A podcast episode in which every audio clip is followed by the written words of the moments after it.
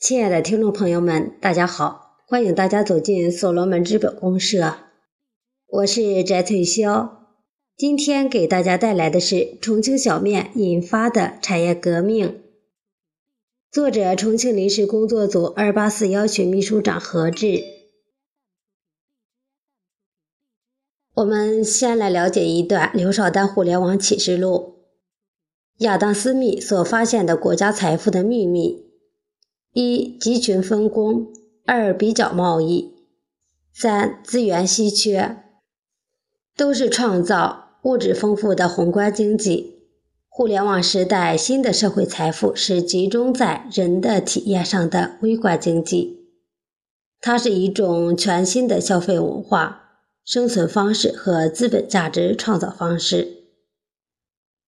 非常感谢在我们系统一直默默的坚持不懈付出的所有家人们。今天我们已是站在时代之巅、历史之上。也许有许多家人还不觉得是这样，甚至许多的人都不曾相信过。但事实就是如此。历史从不告诉平庸而活着的人未来是什么，只会让他们知道。现实是残酷的，历史一直以来是属于有梦想、追逐梦想的人们，所以今天大家能相聚于此，相信大家都是有着信念的人。今天我给大家带来的是关于重庆小面的项目分享。大家一直在学习产业互联网，至今，我们每天都在谈论着互联网思维。谈论着生态，谈论着数字化的生境，谈论着创新等等。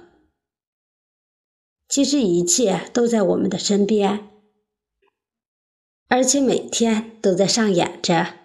只是我们需要一双善于发现事物的慧眼和一颗能穿越时代、感知未来的爱心。要谈重庆小面，那我们还得从面开始。大家都知道，中国许多地方是以面食为主，而这么多人在吃面，又有谁知道面的经历呢？如果找到了面的经历，那就找到了人类发展史与面背后无数的传奇故事，其中有伟人，也有平凡人，有达官贵人，也有市井小人。芸芸众生中，无不囊括其中。我们穿越时空，去看看面的前世今生。都说我们的面食起源于四千多年前的黄河流域的青海省境内，当然也有说起始于我们新疆境内早期从高加索一带迁徙来的牧民。当然，这些地方都是我们今天面食之地。不论是黄河流域也好，还是中北亚大陆也好，不争的事实就是今天的面食已传遍世界，受世人的喜好。其中最典型的西方面食——意大利面，就承载着西方美食的友好桥梁。当然，至于意大利面是不是马可波罗带到西方去了，现在我们也无从去判断，因为那毕竟是他在热那亚监狱中有狱友写出的游记。后来也有历史学家们说，在一世纪的庞贝城毁灭后传入西方。当然，后来人们都认为面条去到意大利是由我们传奇的丝绸之路带入，由北非的穆斯林军队，包括西班牙人、阿拉伯人和白白尔人，在西西里岛登陆带入欧洲，然后经过时间的沉淀，今天发展到了世界各地。其实这其中有个现象，历史发展了几千年来，都不如我们现在发展的一百年快。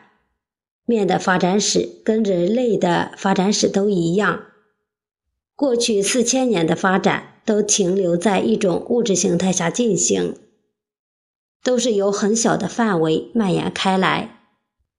但是今天，我们一年的发展速度就可超越过去四千年的发展，这是何其的力量，如此之伟大！我们再来看看人类速度的发展。我们都知道唐玄奘西天取经的故事，他历经艰辛万苦，历时十七年之久，行程五万里，取得真经，返回长安。算一算，我们的玄奘大师一年行程不足三千余里，平均一天不足十公里。当然，在古代。快马加鞭也是最快的，赤兔马、汗血宝马那可是最牛的，也是最快的，一天也最多跑三百到四百公里，一般的马也就跑一百多公里。像当年唐玄宗为博红尘妃子笑，硬从岭南送荔枝前往长安。这对当时的运输速度是多么痛的考验！当然，这种速度在蒸汽革命后的多年也未曾改变。相当于在人类过去发展的几千年中，人类最多就是从日行几十公里到日行二百公里，提速就那么多，而日行千里只是古人的梦想。当然，对于我们今天是人人皆可实现的目标。我们随时可以日行万里，而实现这一目标，我们也不过花了一百多年。所以，人类要有梦想，历史才会有发展。处在历史的当下，各行各业蓬勃发展，欣欣向荣。历史没了年轮。现在是超越磁悬浮越来越快，物质的发展跟不上膨胀的意识，产业急需要重构，以应对快速的信息传递带来的新的需求。历史的长河中，每个人都是自己的主宰者，只是看你参与与否。助推产业的发展。是要匹配心智的发展。我们都知，互联网时代，任何产业最终都是全覆盖。所以，做项目、做产业，不是说要先从哪儿开始，后从哪儿开始，一切都不是为了开始而开始，也不是准备好了开始而开始。任何一个点都可以开始。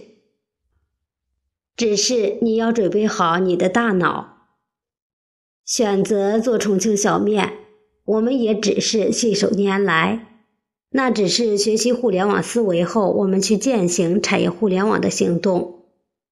关于重庆小面，它不界定在重庆的小面，它是我们大家共有的面，是全世界的面，那它跟我们的关系是什么呢？在过去吃面，大家都知道，一是温饱，二是美味，它不能满足人们从味蕾到更高价值的需求。今天我们要如何去做到人有千面，拉面、凉面、炒面、重庆小面，面面俱到，爱有几分？十分、千分、万分，难舍难分。纷纷思念呢。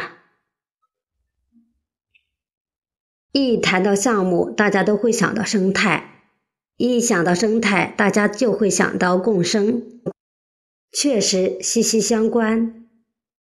就如我们人类只是大自然生态中无数生命体中的一种生物，既然自然赋予我们主宰这个世界的能量，我们就应有责。维护好自然生态的发展，事实是在人类发展过程中，许多的自然物种正在消亡灭绝。生态的破坏必然导致生态的灭亡。如果我们人类再不觉醒，迟早一天会自掘坟墓，把我们自己葬送。所以，自觉维护好自然生态，就是保护好我们美好的家园。而今天，我们的产业生态亦是如此。任何的项目，任何的产业，都不是独立存在的，都是围绕着人而存在的。如果谁破坏了这个规矩，那人们必将离他而去。在传统的产业中，都存在着两种形态。一种是完全竞争形态，另一种就是垄断形态。今天我们的各行各业都在市场的调控下处于完全竞争状态，因为物质的形态都是大同小异的，存在的区别就在于产业规模、商业渠道，再加上一点点的经营之道，同在一个维度上竞争。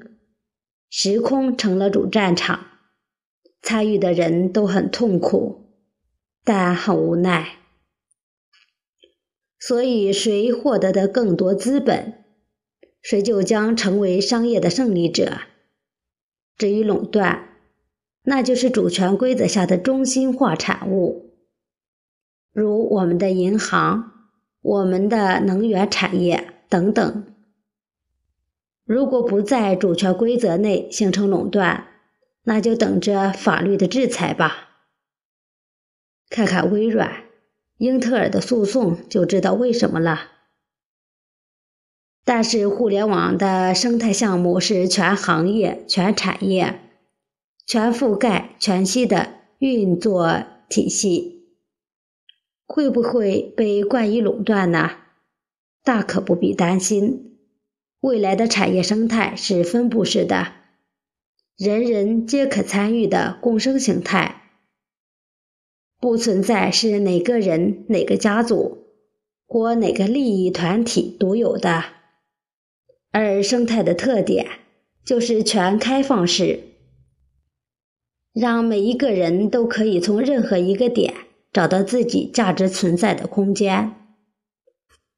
它更符合人们。渴望自由的需求，所以在不久的将来，更多的中心化组织方式将逐渐的退出历史舞台，中心化的公司形态将慢慢的消失，因为适合人类发展需要的才有存在的意义。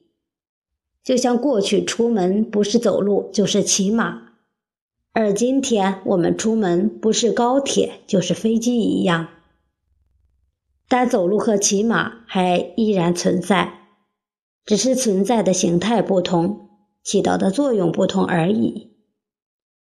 在产业生态中，任何的相关产业形态都可以融入进来，只要你愿意。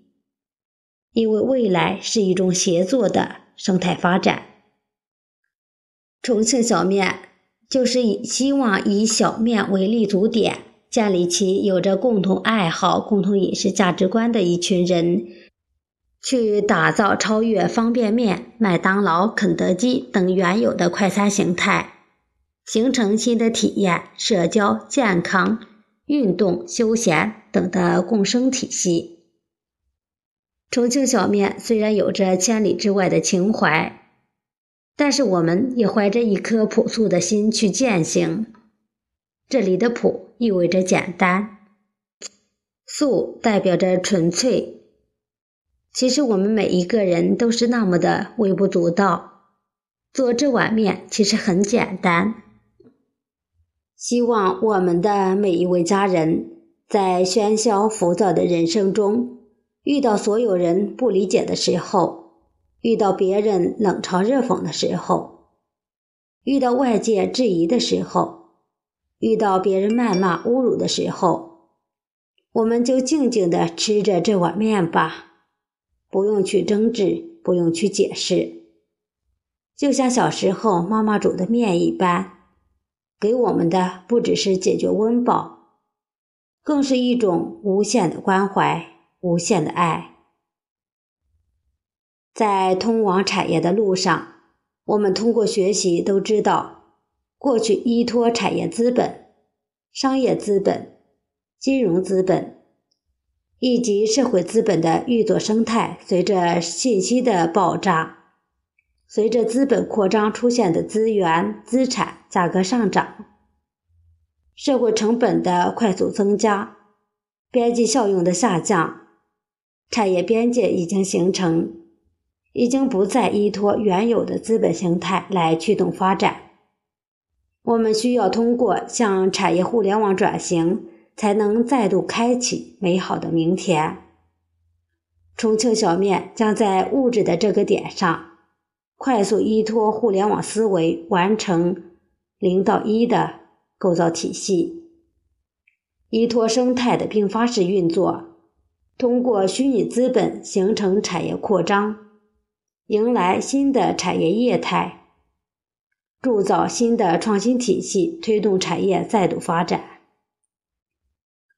我们希望能把与拥有重庆火锅一样名满中国、飞升海外的重庆小面献给我们系统的每一位家人。希望能在任何时候、任何地方，都能把重庆的千娇百味麻辣人文与大家共享。吃完这碗面，你就知道。非洲原住民为什么那样的快乐？重庆美女为什么这样多？她们的皮肤为什么那样好？你不是孤独的，你也不是一个人在奋斗。产业的路上，我们携手共进。当然，任何一次变革都跟有梦想的人相关。一切的改变都源于信念。坚定信念，唯一能打倒的就是你的意志。我们之所以会迷茫，就是因为我们无法把握我们的明天，看不见未来。所谓项目小的入口，就是从我们自己开始。邵丹老师说：“数字化自我是构建在数字生境之上的操作系统。”是嵌入在感知系统之上的数字神经中枢，它左右我们的选择和判断，支配着一切价值和体验。这是一种由内向外的自我构建，也是一种超越现实的心智扬升。它在量化自我的同时，也在重塑人与现实世界的一切信用规则和价值关系。让这种社会的价值关系如细菌般发酵开来，蔓延向全世界。唯一能支撑起我们的不是物质，而是意识形态给大家带来的价值。一个人到一群人，再到所有人。但是物质的连接是那么的孱弱，只有价值的连接才是亘古不变的逻辑。才能重塑生态，形成由物质形态通过系列运作上升到资本形态，形成平台覆盖，并支撑产业和行业的发展。产业互联网的未来已揭开它神秘的面纱，仿佛如茫茫的沙漠中迎面走来的披着红纱的印度美女。如此的婀娜多姿，那般的姣好妆容，美艳之极，让我们随着歌舞轻盈，一起激情狂欢。亲爱的听众朋友们，我们今天的语音分享就到这里，谢谢大家的收听，我们下次再见。